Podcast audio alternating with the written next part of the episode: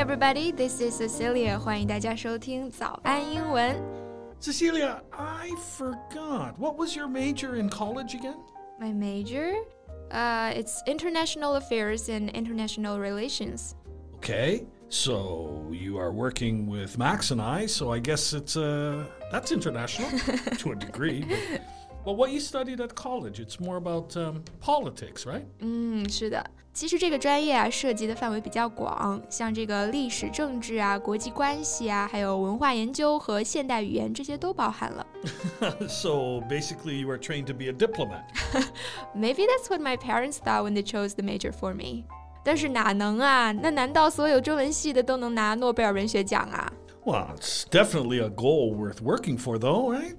It's such a respectable and decent job, and you always dream of traveling. 这不是想不想的问题啊，是能不能的问题。不过啊，也不是所有的外交官都是这么光鲜亮丽的。在这个遥远的太平洋岛国基里巴斯，就有一位外交官被称为中国最孤独的外交官。And this lonely diplomat is Wu Zhonghua. In today's program, we'll share his story with you, the tough days he had, and the legendary miracle he made. 在节目的开始，给大家送一个福利。今天给大家限量送出十个我们早安英文王牌会员课程的七天免费体验权限，两千多节早安英文会员课程以及每天一场的中外教直播课，通通可以无限畅听。体验链接放在我们本期节目的 show notes 里面了，请大家自行领取，先到先得。Okay. Before we start, can we take a moment to review some of the negative connotations the word isolation brings up? Well, just think of the penalty box or solitary confinement. Those are what the word isolation reminds me of. 嗯，isolation 它可以指孤独，也可以指隔离或者说孤立。那 Colin 说，他看到这个词的时候呢，他会想到这个 penalty box 和 solitary confinement。那这两个短语分别是指什么呢 ？well, in ice hockey, the penalty box is an area in which players who have broken a rule have to sit for a period of time, usually two minutes. 嗯，就是冰球赛事当中啊，如果运动员犯规了，就要待在这个临时坐席坐两分钟。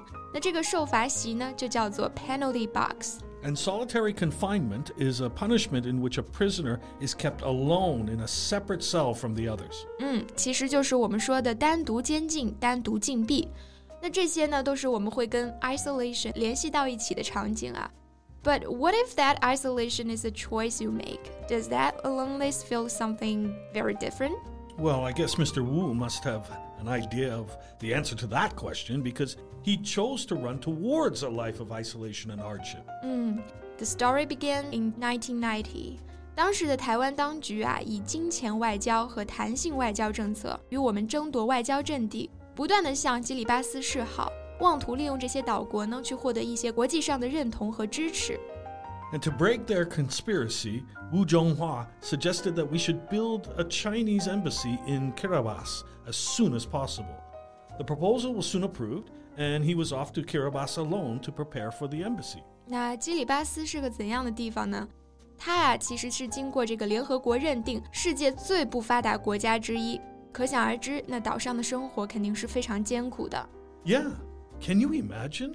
For the location of the embassy, they could only find a thatched cottage. 没错，最初的使馆啊就是一个茅草屋。那么这个 thatch，它既可以指这种做屋顶用的稻草或者芦苇，它也可以直接指茅草屋顶。所以这里说的这个 thatched cottage，也就是茅草屋了。You know, I remember a Chinese poet once wrote a poem about it, though I, I can't remember the name. 嗯，我知道了，你说的是杜甫的《茅屋为秋风所破歌》吧？安得广厦千万间，大庇天下寒士俱欢颜。哎，你这么一说，还是挺奇妙的哈。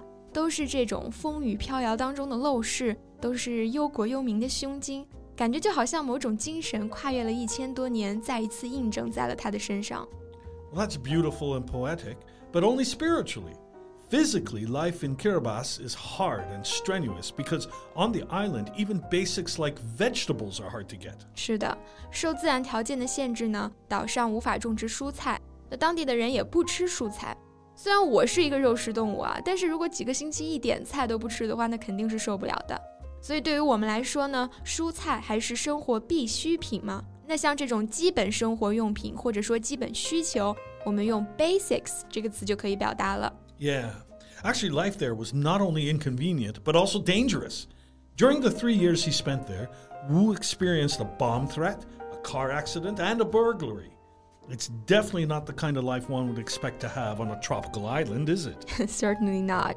想象当中呢是蓝天白云、椰林树影、水清沙白、世外桃源啊。现实中呢是炸弹、盗贼、酒鬼司机、小岛惊魂。 哎，刚刚说这个偷盗的时候呢，用的是 burglary 这个词。不过呢，它呀特别指这种入室盗窃。Right. Only stealing involving breaking into a building is called burglary. Mm. Life is not easy, but Wu wasn't sitting on the island going, oh, woe is me. Though I'm sure he had minutes and days where he felt that way. I think he did sometimes really get down about some of the experiences that he had in his life, especially the time he lost his father. Two months after he arrived in Kiribati, his father passed away.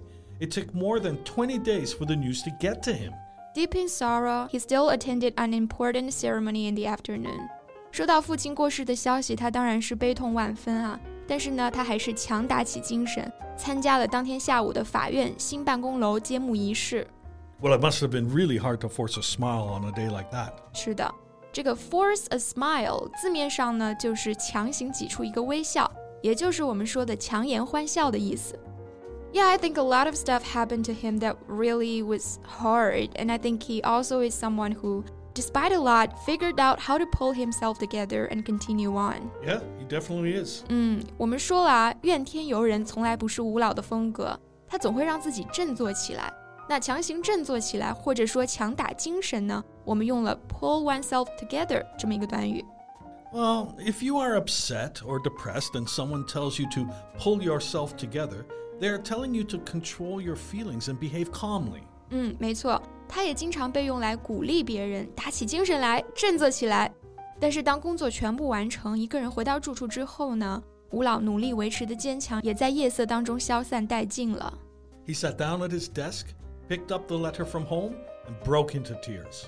其实我觉得，对于独在异乡的吴老来说啊， 前面提到的那些物质的匮乏呀，还有生活的困难，或许都是可以克服的。但是最难的还是对这个亲人和故土的思念，对吧？Yeah, I agree. So let's go back to the question at the beginning. Wu chose to live isolated on this island.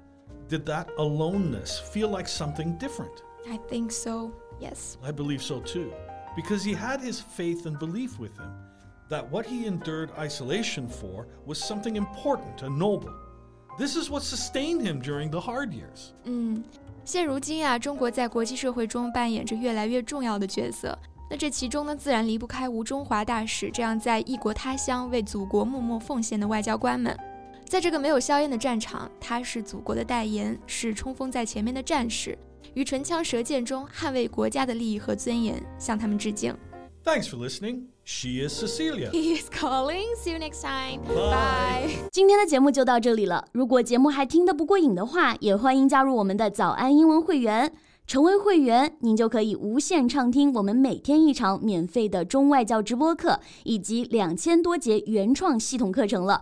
今天我们限量送出十个七天免费试听权限，试听链接放在我们本期节目的 show notes 里了，请大家自行领取，先到先得。This podcast is from Morning English。学口语就来早安英文。